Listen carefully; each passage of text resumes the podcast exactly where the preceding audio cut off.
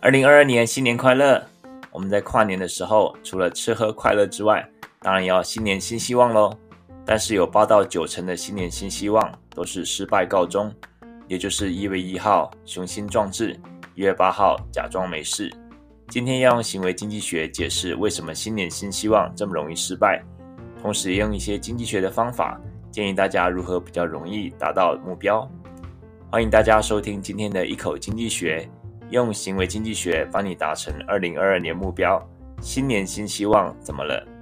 欢迎大家订阅 Spotify 或是 Podcast，或是加入脸书同名社团，让你每天更聪明，思考更理性。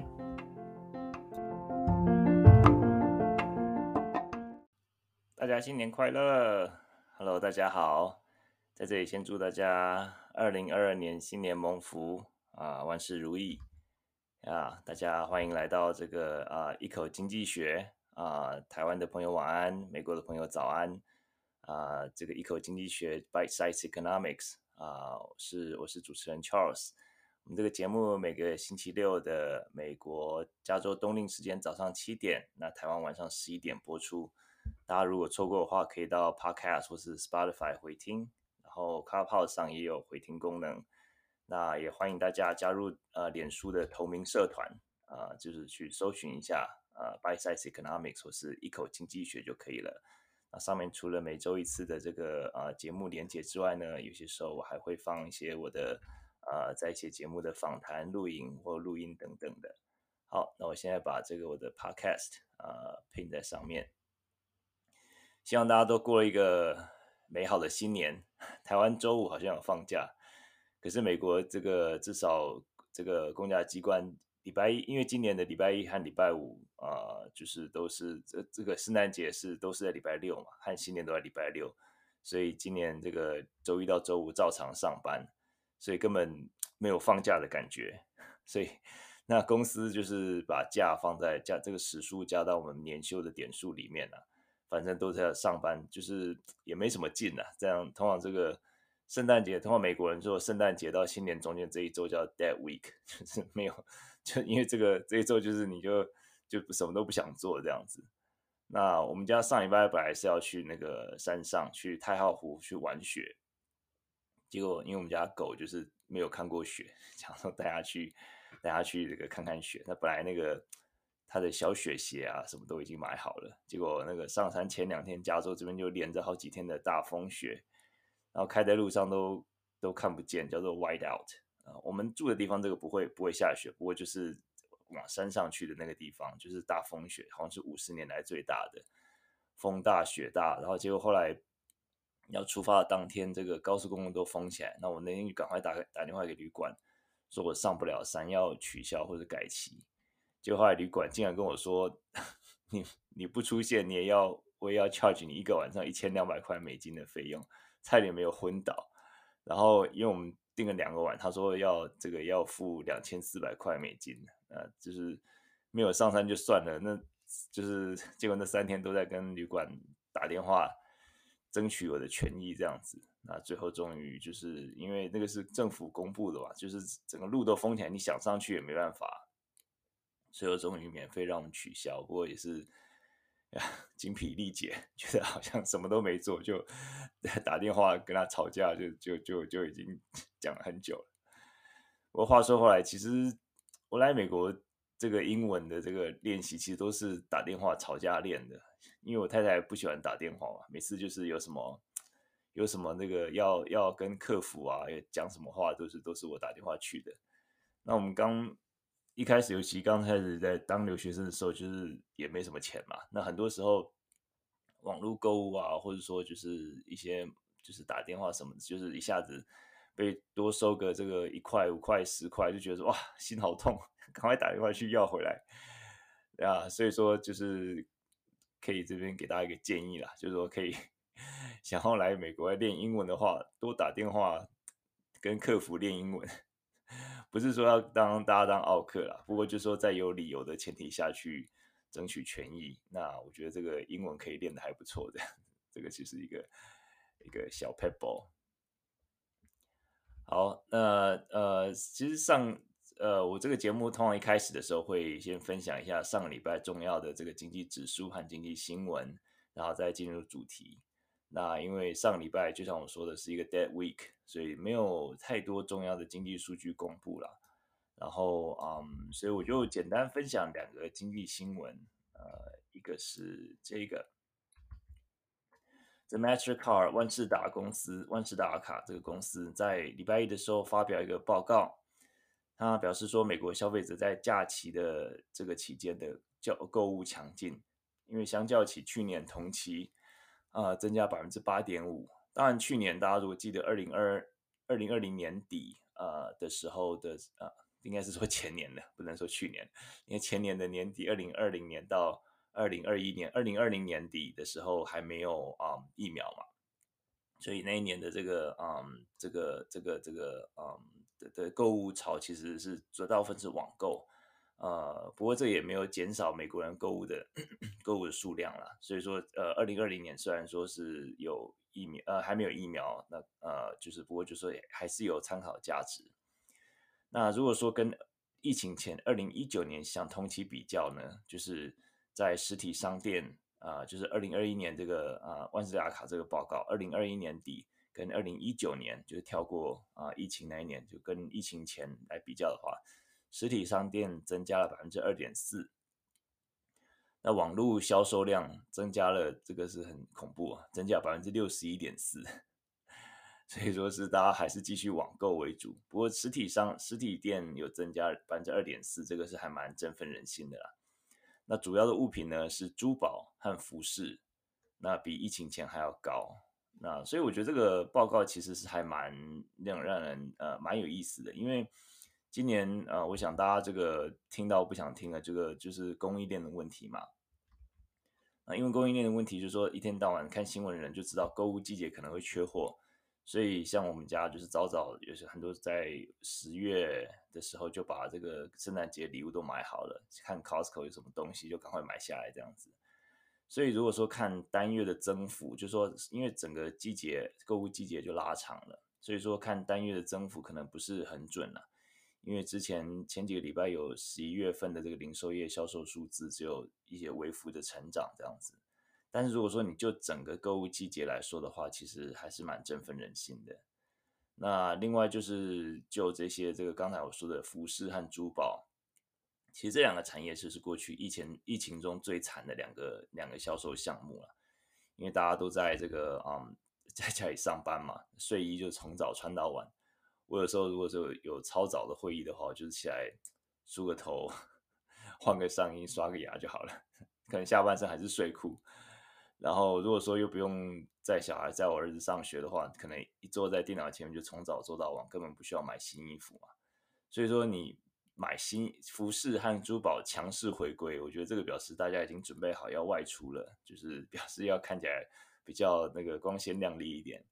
然后要和朋友、家人聚会啊，这样子，那也表示美国人就接近正常化又靠近了一步啊。所以说，这个是一个呃比较有意思的。然后第二个呃经济新闻呢，就是是这个 Initial Jobless Benefits 首次申请呃失业救济人数，呃这个连接我我啊手现在手边没有，那我呃之后再大家如果只要去 Google 一下，应该可可以查看到，这个是每个礼拜都会公布的一个人数一个数字。那这个数字呢，其实呃过去几几个月几个月以来就都是一直一直都是蛮低了。那这个。每个礼拜都是公布这个数字呢，这个这个数字上个礼拜的数字是在呃二十万零五千，那这个连接我之后会在在社团里面再公布，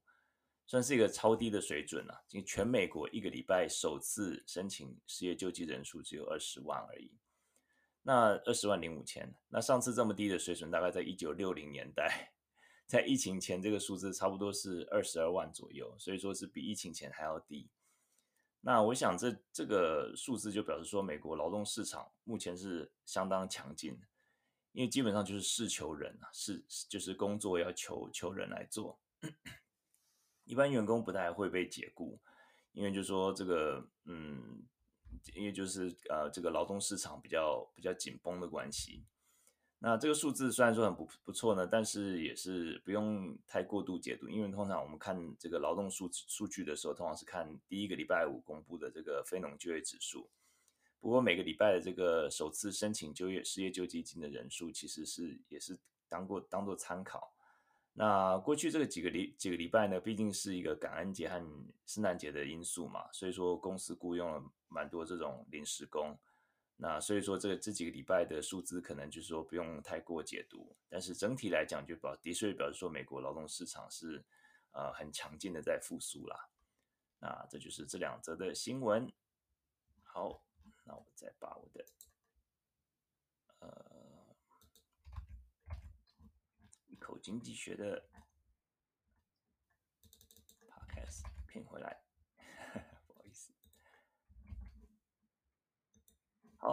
那就进入今天主题啦。大家现在台湾还是二零二二年的一月一号，美国是这个 早上，台湾是晚上，所以现在还有时间做新年新希望。那呃，今天来聊一聊这个新年新希望 （New Year Resolution），就是英文说 “In New Year Resolution”。那今天这个题目是比较偏行为经济学，那就是我们就所谓的这个个体经济学的这个应用。那我们平常，我平常比较聊比较多是总体经济学，像失业率啊，或者说这个殖利率、公债殖利率啊，或是说这个啊、这个央行的一些啊、决策啊等等的。那所以今天讲讲的这个啊、跟平常我们大家听到的总体经济学的一个一些题目可能比较不一样。不过我想是新年嘛，所以就是可能就是跟大家聊一聊用这个行为经济学，那还有就是讲到一些应用。那行为经济学当然是要讲到这个二零一七年啊、这个诺贝尔经济学奖 Richard Thaler。那这个啊、这个他他就是用这个行为经济学来研究，就是人类的这个投资行为，然后还有一些这个禀赋效应等等的。那今天就是来来大家来轻轻松聊。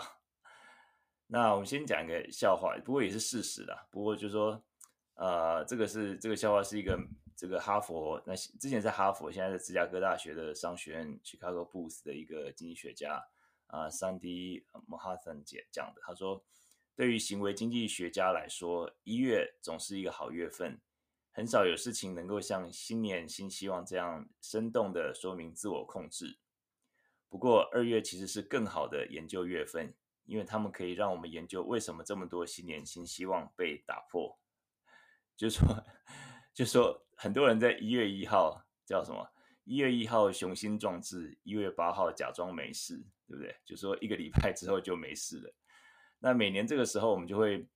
这个就是跨年的时候嘛。大家不知道今年有没有跨年？那我也是有看到这个一零一的这个我们朋友一零一的烟火啊什么的，哇，今年也是很漂亮。那我们昨天晚上我们就是电视打开，就是看到那个啊、嗯，虽然是在加州时间了，就是看到用迈阿密的那个。那个啊，Miley Cyrus 的这个这个倒数计时，那每年这个时候，就是我们会花时间反反思自己的一些缺点和弱点嘛，那找到可以作为新年的一个我们可以改变的地方，在我们的想象里面，好像就是一个旧的自己会在十二点之前留下，那迎接一个新的二零二二年。那我们就是常常会觉得说，哇，我们只要想出一套神奇的方法来帮助我们。完成这个新年新希望，对不对？那可是呢，我们这个也不需要我们这个做什么太多的研究。但是你只要回想我们自己去年这个时候，我们去年新年新希望，甚至不用想自己的新年新希望，想想我们去年买了一些没有用的东西，像是健身服啊，或是哑铃啊，健身俱乐部的会员啊，是不是这个？就像刚才说，一月一号雄心壮志，一月八号假装没事。那其实这个大家也不用难过了，其其有这个实证的研究，就是有百分之八十一到九十二的机会，新年新希望会以失败告终。那今年，但是我不知道今年一定不一样。二零二二年，我们就不会贪睡，不会玩电动或追剧到太晚，不要吃太多宵夜。那我们会在这个这台漂亮的这个跑步机上，这个愉快的跑步。对不对？就是在美国，在疫情的时候，有一个 Peloton 这个一个啊、就是这个室内运动这个跑步机的牌子，脚踏车，脚踏它是主要做脚踏车，这牌子这个大卖。不过就是随着疫情慢慢减缓呢，这个这个牌子，他们就是销售马上这个直线下下降这样子。那我想就是即使有过去的这个经验，我们就是呃，到一到年初的时候，新年新鲜，这种极端乐观的态度也是蛮普遍的。那我们今天聊一聊，就是用一个行为经济学的观点来分析一下，然后为什么会有大家会在新年的时候会这么乐观，极度乐观？那可以聊一聊，可能有什么方法可以帮助我们更容易达到目标？我想我们都是希望能够达到一个更好的自己嘛。那我们先退一步来说，就是经济学，经济学就是说，经济学当然就是呃理解人类在经济决策中环境中的行为嘛。那我们就是了解这个市场怎么样运作啊，我们就是呃认为说我们人都是可以吸取这些资讯，然后我们也知道这些假设，然后我们能够把这些啊、不管是长期或短期的成本利益利益相加，然后这个就那我们就做出一个最好的选择，选择这个利益最最最好的。那我们这个就是叫做呃所谓的理性经纪人，就是 Homo economicus，Homo 是 human 的意思嘛。Homo economicus，那理性经济人就是说是一个，就是说理性这个经济学理性的一个一个假设嘛。那可是呢，这个理理理论预期跟实际呃，这个当然是会有差距会发生嘛。可是当这个差距的发生，或者说错误的发生，预测错误的发生的频率和幅度，其实是有系统性的，又是显著的。就像我们看到这个新年新希望。这个我们明明知道说啊，这个可能健身，或是说这个吃的比较健康，然后早起早睡早起，对我们身体会比较好。明明知道这个是对我们是是一个啊，就一个 Homo economicus 理性经济人的角度来讲，是一个好的选择。为什么我们会持续违约呢？持续没有办法达到呢？高达百分之八十以上。那这个就是讲到说，用行为经济学来形容、来解释这个失败的原因。那就说这个。刚才讲到，二零一七年的诺贝尔经济学奖得主啊、他他是在芝加哥，芝加哥行为经济学家啊、，Richard Thaler 啊、呃，塞勒教授他建立的这个替代模型，他这个模型其实是广泛被应用，而且可以完美解释我们为什么新年新期望总是会失败，或是这个什么不是怕呃是不愿意再想起。好，那我们先来聊一聊为什么大家定新年新目标的时候要选新年开始？大家有没有想到说？好像都是新年新希望，没有听到过这个什么呃端午节新希望，或是说什么呃这个这个中秋节新希望，通常是新年新希望。这个制年制定新年新希望这个习俗可以追溯到差不多四天四千多年前，这个啊、在在巴比伦人的时候，呃那时候这个汉谟拉比王朝王王朝的时候，那就是有记录有记录的新年新希望这个习俗。那在四千年后，我们还在坚持，然后呃，我们大部分人其实就是走过场吧。对于实现我们自己这个这个目定的目标，也不是特别认真了，就说哦，New Year Resolution，我今年要怎么样怎么样，然后就就后来就忘记了这样。不过这个啊、这个这个这个叫做这个其实有一个名词叫做啊、重新开始效应，叫 Fresh Start Effect。这个 fresh start effect 通常是指特定日期和节日有关，那帮助人员感到有一个新的起点，那鼓励他们设立目标。那第一年的第一天，那更是一个啊很有吸引力的一个 fresh start effect。在华盛顿大学，他们做过一个实验，他基本上就是说，希望呃对于这个参与者对时测测量他们对时间的感知，然后如何影响他们对这个目标的制定。那这个其中一个实验就说。呃，要他们这个呃，就是做做一个呃呃做做一个这个这个时间的一个呃决策，也就是说，他们就叫他们说，好，你这个今天这个 project，如果说你要春天开始，然后你会选在哪一天开始？那基本上大部分人都是选在新年一月一号开始。那这个一月一号对于很多人来讲，就是比其他日期更有吸引力。那很多人在新年的时候会用一个比较宽阔的视角。然后我们来反思说，哎，过去一年，然后，然后审审视过去一年，然后展望未来一年嘛。那我们也比较倾向把自己和过去分开嘛，尤其是自己比较不喜欢的部分，比如说一些坏习惯啊，或者说这个自己比较不喜欢自己的地方，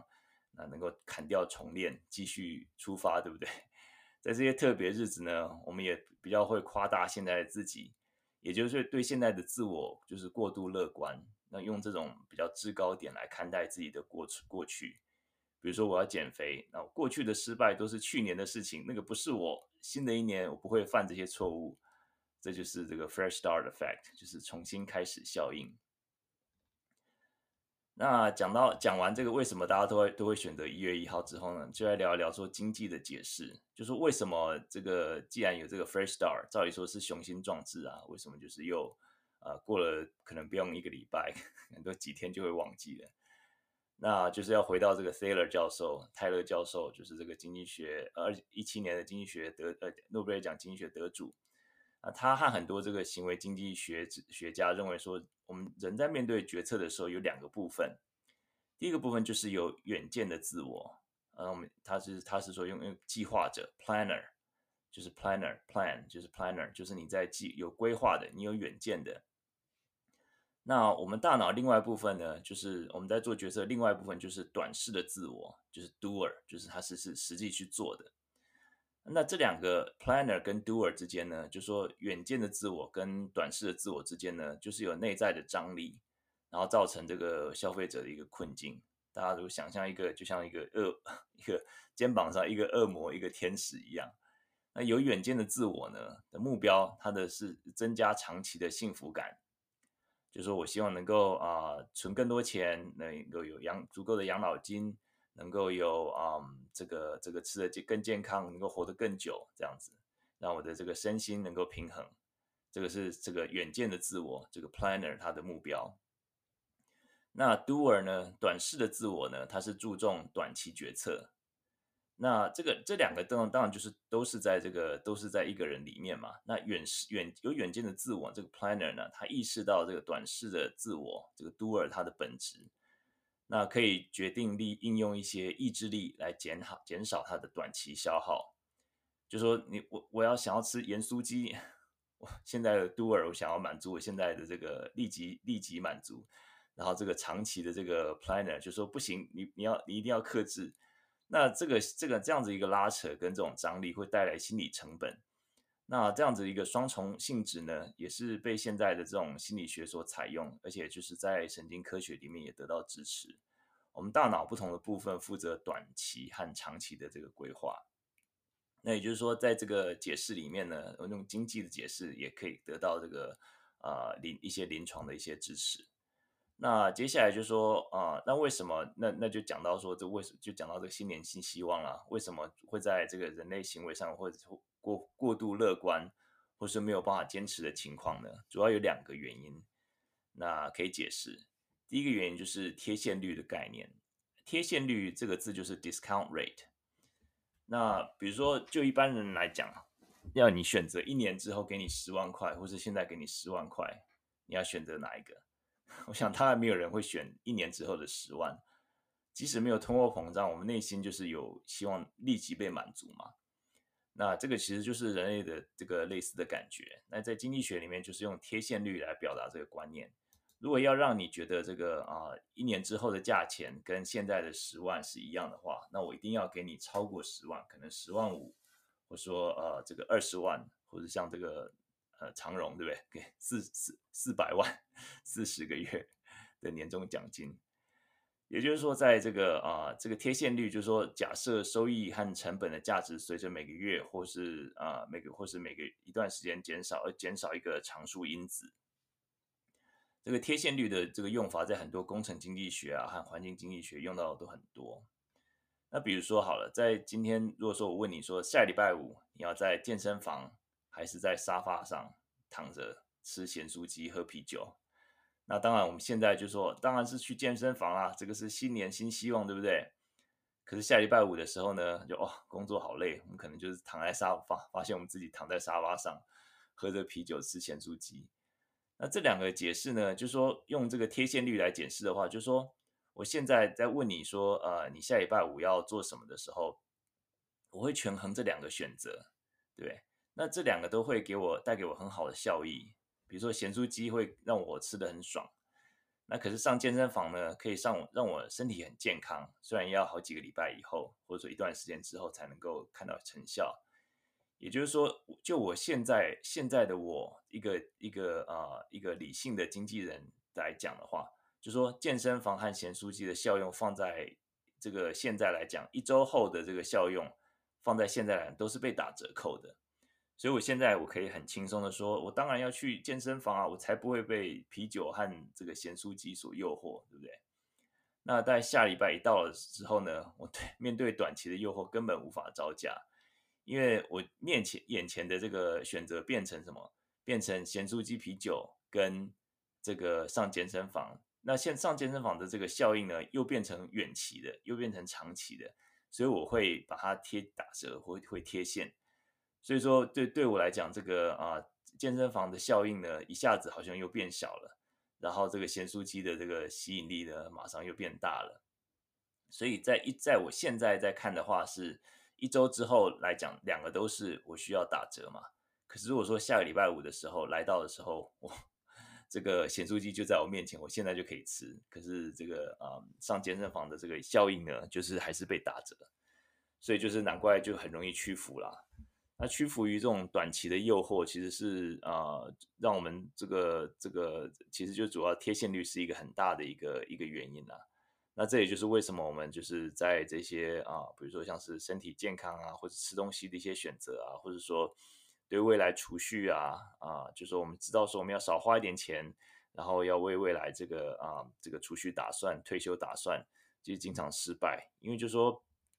我们人就是在面对这个一些选择的时候，就是比较短视，在当场的时候，你就会变成这个 doer，就说你比较短视的，你比较呃，在这个 planner，就是你在在这个长期的这个比较有这个嗯长期规划的一个一个呃这个部分呢，有些时候就会被 discount，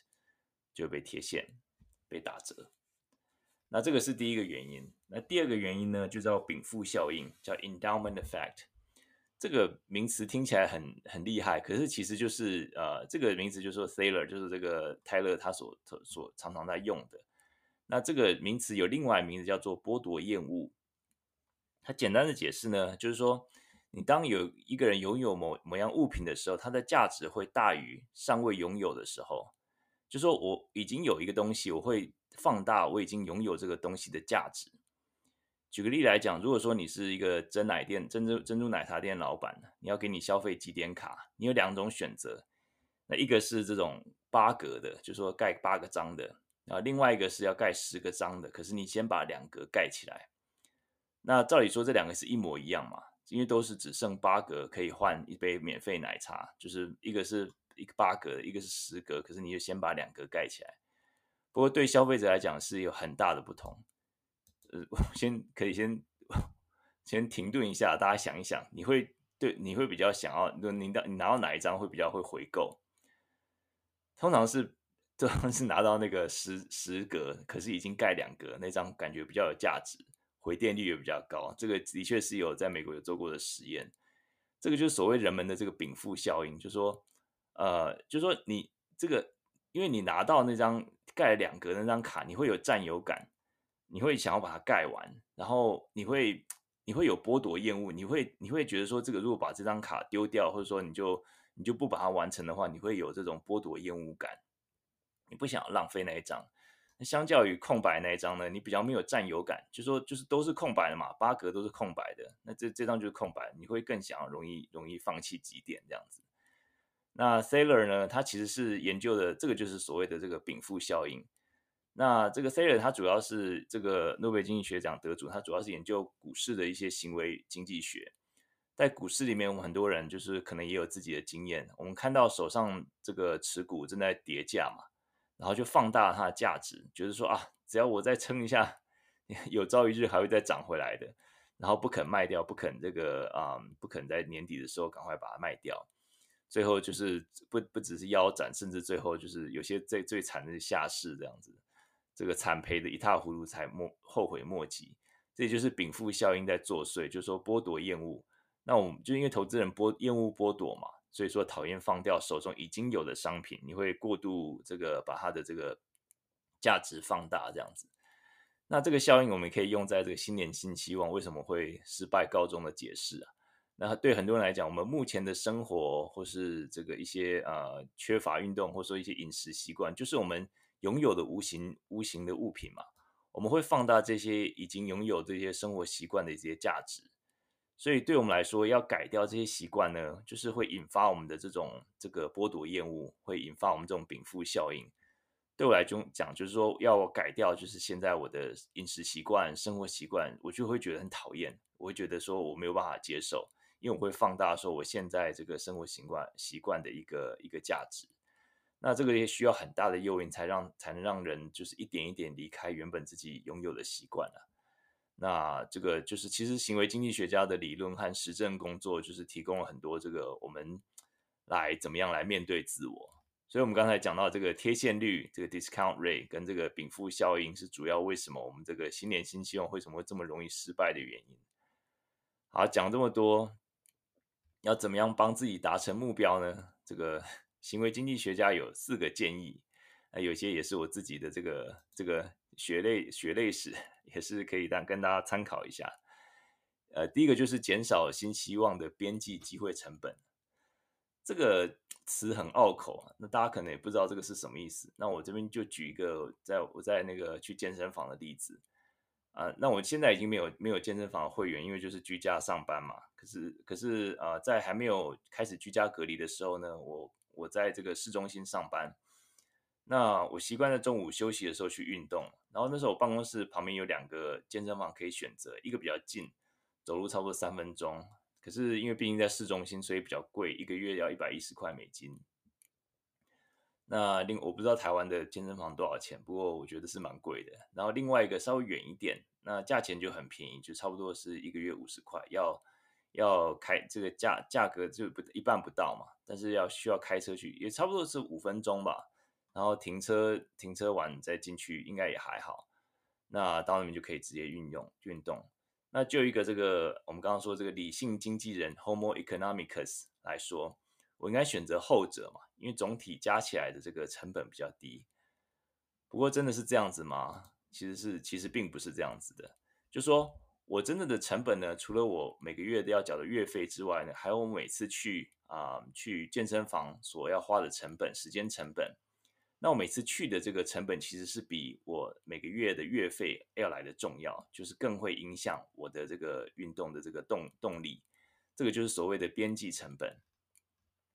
因为每次运动呢，并不是没有成本的嘛，就是说有时间成本，就是说，嗯，这个时间成本就所谓的边际成本。那比如说我中午啊时间到了，我准备要去运动，然后比较两个健身房，一个是我下楼以后在市中心的，下楼以后走路三分钟，然后运动完之后走路三分钟回来。那我的时间成本是六分钟。假设这个在中间这个这个设备啊，这个健身房的这个做的运动都是一样的，那这个时间成本是六分钟。那另外一健身房呢，我要先走路到停车场，开车五分钟到比较远的停车场啊，停好车走到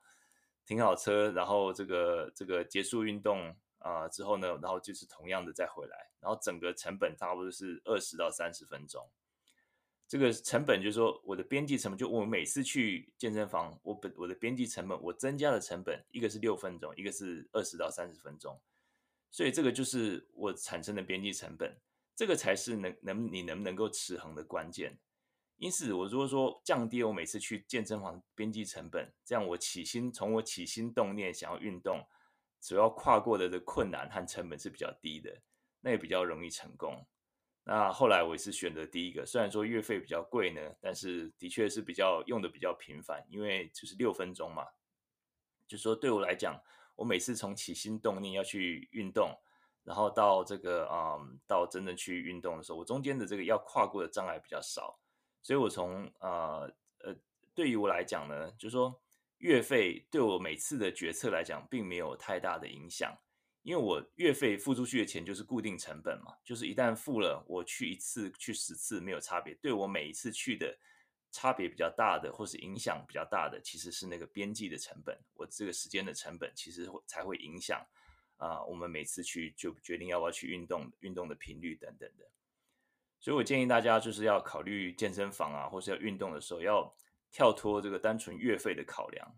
那考虑你每次从起心动念，然后到真正开始运动中间要跨过的一些障碍和成本，那就是这个就是所谓的边际成本，尽量压低你的这个边际成本。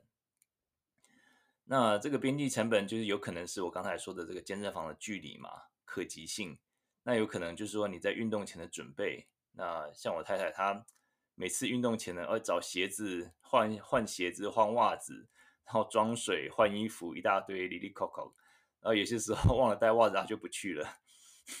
所以我建议说，每次就是如果运运动完前一次运动完回家，就把下一次要出门的运动袋子都准备好，就衣服、袜子什么是水什么都装好。那一旦一起心动念，这个就不会成为你的一个障碍。你一起心动念，就抓着袋子就可以出去了。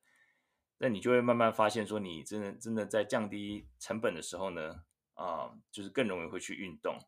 然后呃，运动的频率就会更高了。好，这个就是第一个啊、就是减少这个记编辑成本。那这个我觉得本身我自己实测，嗯，还蛮有用的这样子。好，那在第二个呢，呃，第二个建议呢，就是说预先承诺，叫做 pre-commitment。就说很多人在做新年新希望的时候，就是基本上随口说说，不用付出真感情啊。那这样是这样说实在的，要成功也是也是奇迹啦。那我是建议就是要有预先承诺，就是先建立自己一套行为的规则，跟自己跟自己协商，然后就说要确保我们短期决策跟长长期的目标保持一致。这就是刚刚这个 Taylor 他所说的短短有远见和短视的自己两个自己。你要彼此来这个啊、呃，来要有要配搭。比如说你要想要戒烟，或者说戒这个含糖饮料，你要先简化你中间意志挣扎的这个过程和时间。就是这个对你来讲都是心理成本，因为你先预先承诺，就说你就是反正就是不吸烟，你没有任何的这个理由和借口，或者说就是不喝含糖饮料，没有例外。这样就是说你的这个长期的规划跟你短期的一个嗯。短有短视的自己，你就是有呃，就是是一致的。你当当你越减少你的意志的心理成本呢，你只要达到你的目标是比较就比较容易，也比较不费心神。那这个哈佛商学院研究人员他们在研究一家这个网在网上购物杂货杂货店，就是你可以买什么都可以买，就是像牛奶、鸡蛋、蔬菜，然后或者说就是一些零食、洋芋片等等的。然后他们就是发现说。这个客户从订订购一些呃他们需要的一些物品，就是一些呃蔬菜啊、鸡蛋啊、牛奶啊，他们下单的时间比较长，就说从呃把加到购物车到最后结账的时候的时间比较长。然后比起说想要，比如说是 想要就是洋芋片、糖果、啤酒这些的，你这些想要这个下单时间就超快的，下加入购物车马上结账。也就是说，这个表示说这些糖果、洋芋片这些，大家希望马上能够被满足嘛？英文就所谓的 instant gratification，就是你马上希望被满足。那你在买这些健康食品的时候呢，你要你要耗费比较多精神资源和意志的这种成本，然后去克服障碍，然后才能够买一些比较健康的食品，所以比较花时间。那所以说这个就是说啊，尽量把这些障碍去除，就算你的长期和短期的这个决策一致。那另外一例子就是说，每个月的这个薪水，我们呃，这个台湾应该也是啊，就是说你可以决定说自动拨款到多少到你的储蓄账户，然后或是退休退休账户基金嘛。那这个步骤一旦设定，你根本就想都不用想，每个月就自动扣款嘛。那虽然说这个步骤要取消也很简单，就上网去点一下，或者说你要增加或减少都可以，都可以，都可以改。可是这个设定一旦完成，通常就是很少去动它。我我差不多是一年，如果有想到的话，一年会去看一下吧，根本也不会去就这样放着，反正就每个月扣款，就是放贷直接直接就是这个放到我的退休基金。那这样自动方式其实是为我们未来的财务安全储蓄嘛，就说我不用说每个月来就是要花花很多心思心思，就是说我到底要花多少钱挪多少钱到我的这个退休账户。就说这个是完全自动帮我做，我完全不用挣扎，连挣扎都不用挣扎。虽然我自己可以去做这个调整，可是因为这个实在太容易了，所以我觉得完全心理成本就是完全不用付出任何心理成本。那这样子一个方式，就是说你长让你长期和短期的这个承诺是一样的，这也可以呃增加你的这个成功几率。好，那第三个呢，就是责任感，就是你要跟。这个就是很多时候很多人就是跟朋友打赌，就是你吃了这个，你就是破戒了，就是你发现你吃了不健康的东西，就会受到一一定数量的惩罚。如果你觉得没有帮助呢，就是增加你的这个这个金额打赌的金额，或者说你跟你不喜欢的人 来打赌。其实有一个很有趣的网站叫做啊、Stick，保持责任感的网站，可以跟大家放着放在这边，大家看一下 S T I C K K，这个是一个。哎，这个放不上去，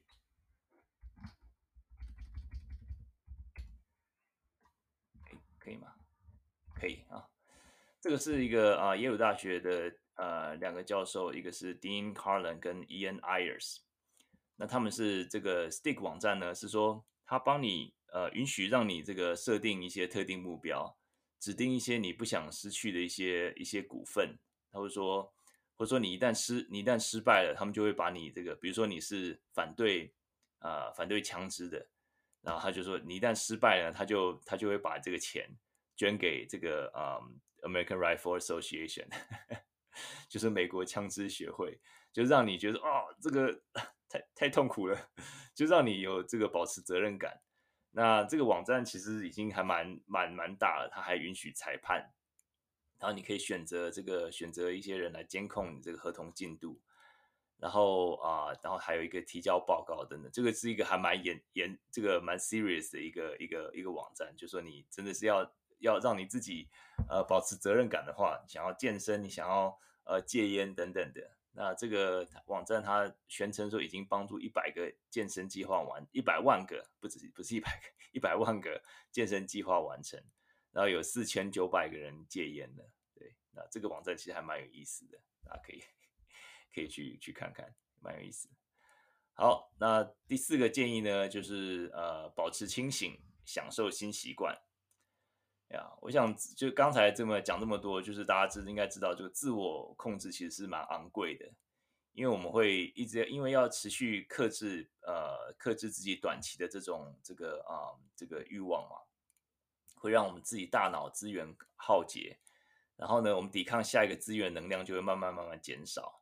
所以说，在实现选择不同选项的时候呢，我们要选择最小化自自我控制量的选项。比如说，选择锻炼而不是节食。就是说，你与其是，就是说你面前有两个选择，你当面面对这个美食的诱惑，还是去锻炼？就是说你。要抵抗那个美食诱惑，当然你要去锻炼，当然是需要需要花一点这个意志力嘛。可是比起说你去抵抗一个美食的诱惑来讲，这个去选择去做 do something 去做一些事情，其实是还是比抵抗啊、抵抗一些诱惑来的容易。那这个当然就说需要意志力啦。但是节食就说我们或者说你不去做什么事情，通常是要耗费脑力。来这个抵抗垃圾食物的引诱啊，或是咸酥鸡的啤酒的引诱嘛。那当然是锻炼身体、健身，就是说，呃，如果变成一个习惯的话，它需要的这个脑力的资源其实是比较少的。就是你就变成一个习惯了，时间到，哎，就去运动；时间到就去就去这个 workout 这样子，就去跑步，就去游泳这样子。那就积极面来讲，就是说，呃，就是我们让不是，就是让我们自己享受这个新的习惯了。就说，呃，一个在芝加哥心理系的一个报告指出，就说，嗯，一个我们在这个做一个真正促使我们完成一个 task、完成一个任务的一个主要的原因呢，并不是我们去，并不是最后的后果在推动我们，呃，或者而是我们在在享受这个过程，我们是 re enjoy 所以我们这个因为这个享受这个过程，所以不断推动我们一直往前迈进。而不是呃，当然最后的后果也是在，也是一个诱因啦，就是所谓的内在报酬，就是 intrinsic rewards。但是真正主要推动我们不断往前的，其实是我们享受这个过程。比如说我们去健身好了，那真正推动的，当然是很多人就说啊，因为可以变成练什么六块肌那个人鱼线这样子的。呃，其实这个只是不原因的一部分啦。那研究发现，就是说，真正让我们能够啊，这持恒的是我们享受中间的过程。那举个例子来讲，如果说我们不喜欢在室内跑步机上面运动跑步的话，觉得很无聊，那我们就换个环境嘛，在户外跑步。那如果说你在做一个，如果你是学生，你在做一个这个啊 project，一个很难又大又难。那或许换个环境，在咖啡厅，或者说跟你的这个同学一起来讨论，你把这个过程变得有趣，你享受这个过程的时候，结果就自然而然来到。那这也就是为什么一些呃创业家，像 Bill Gates 啊、Steve Jobs 啊、祖克伯啊、马克思这些人，他们白手起家的都。并不是他们一开始并不是就是想要一个，就是说，哎，我要建立一个软体王国，我要建立一个什么王国等等的。他们往往一开始就是说，就是他们就是热爱他们所做的，所以他们就是一开始并没有特别呃是设立什么目标，因为他们自己太实在太喜欢、太热爱他们所做的，所以这些人据说都不是太好的老板，因为他们都是充满热情。那每天他们早上不用闹钟就可以叫起来，他们是满满的斗志把他们叫醒的，然后他们也享受这个过程。所以说这样子的人通常就也会类似的方式来对待他们员工，所以他就觉得说，哎，你为什么不像我一样这样充满热情？你为什么不像我一样这个这个享受这个这个过程呢？那这个所以说这些老板通常是这个通常是比较像惯老板这样子呀。不过 anyway 啊，就是说。这就表示说，这个他们是享受这个过程嘛，所以说你当当你享受这个过程的时候，你结果就自然来到了。那刚才讲这些当然都是方法了，那就是督促自己的动力。那动力也可以是被教导，也可以学习。那我们一次可以改进一点点，一点点，一点点，让自己一一步一步朝这个往这个目标迈进。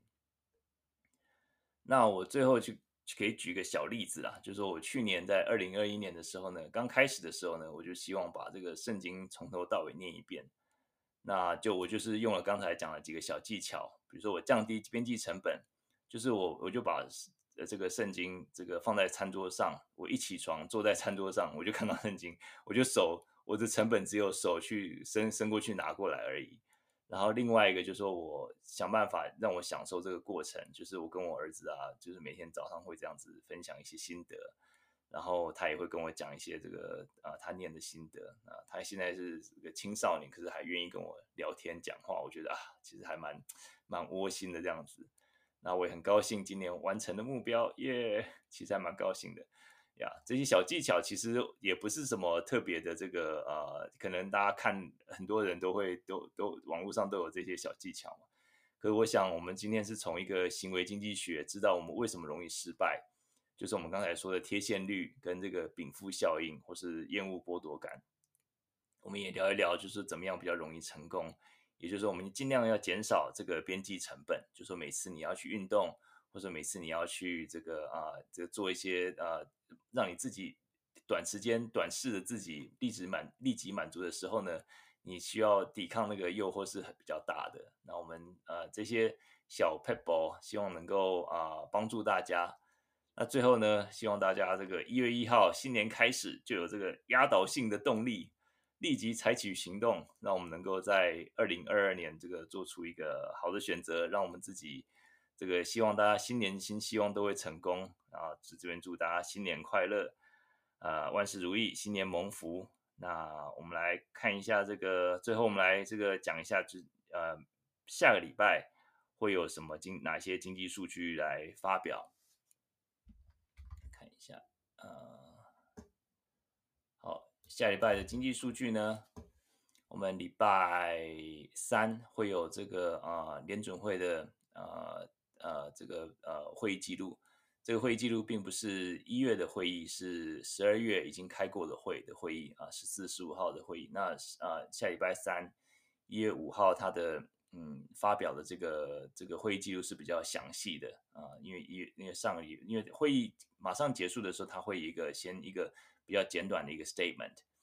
然后呃，这个下礼拜三是比较详细的，我们就可以看到一些委员他们的呃看法，那、就是对于尤其对于通膨啊，或是对于这个就业的情况的看法。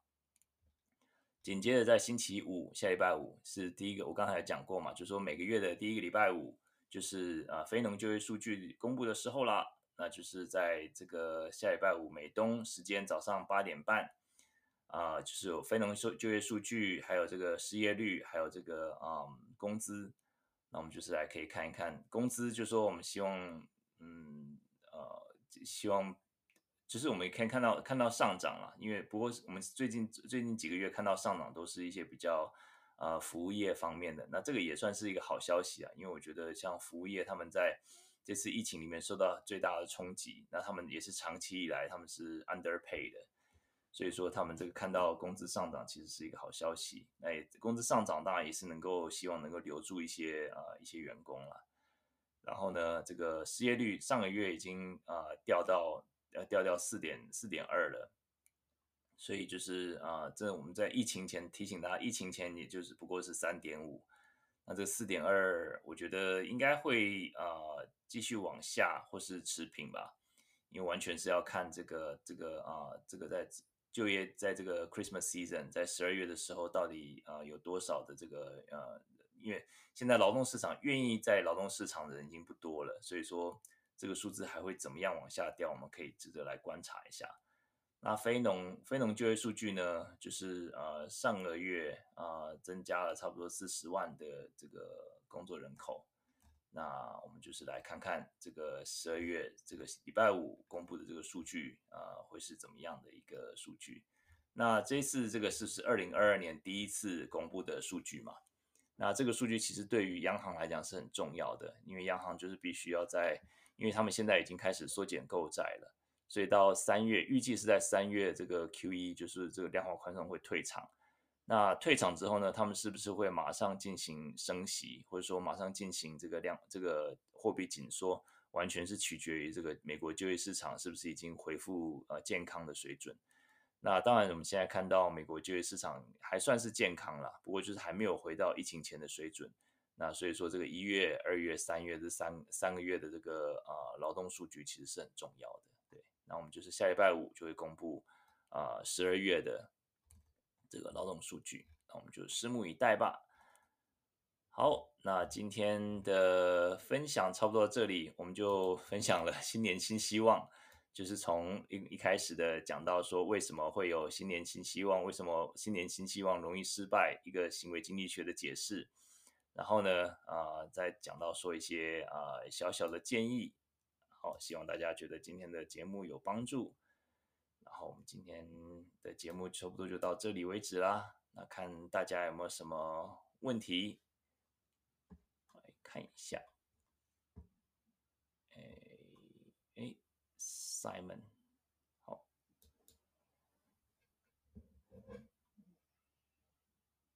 哎，Simon 有问题吗？我把你邀上来，可是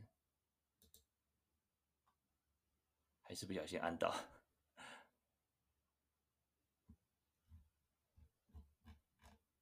OK，好，应该是不小心按到。好，现在台湾时间已经快十二点了，那。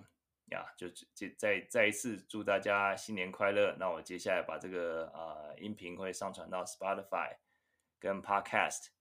然后啊、也欢迎大家加入脸书社团一口经济学啊、同名社团 Bite Size Economics 啊、这个社团上面呢就是是是公开社团，所以大家可以随意随意进出。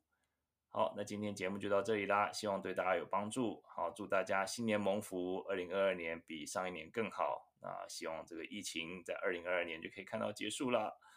好，谢谢这个啊、这个这个呃，励志学弟啊、，Mindy 啊、，Ryan 呃，姜冠宇医师啊、辛苦了。这个这个今年还要多麻烦姜冠宇医师给我们这个疫情上面的新闻呀。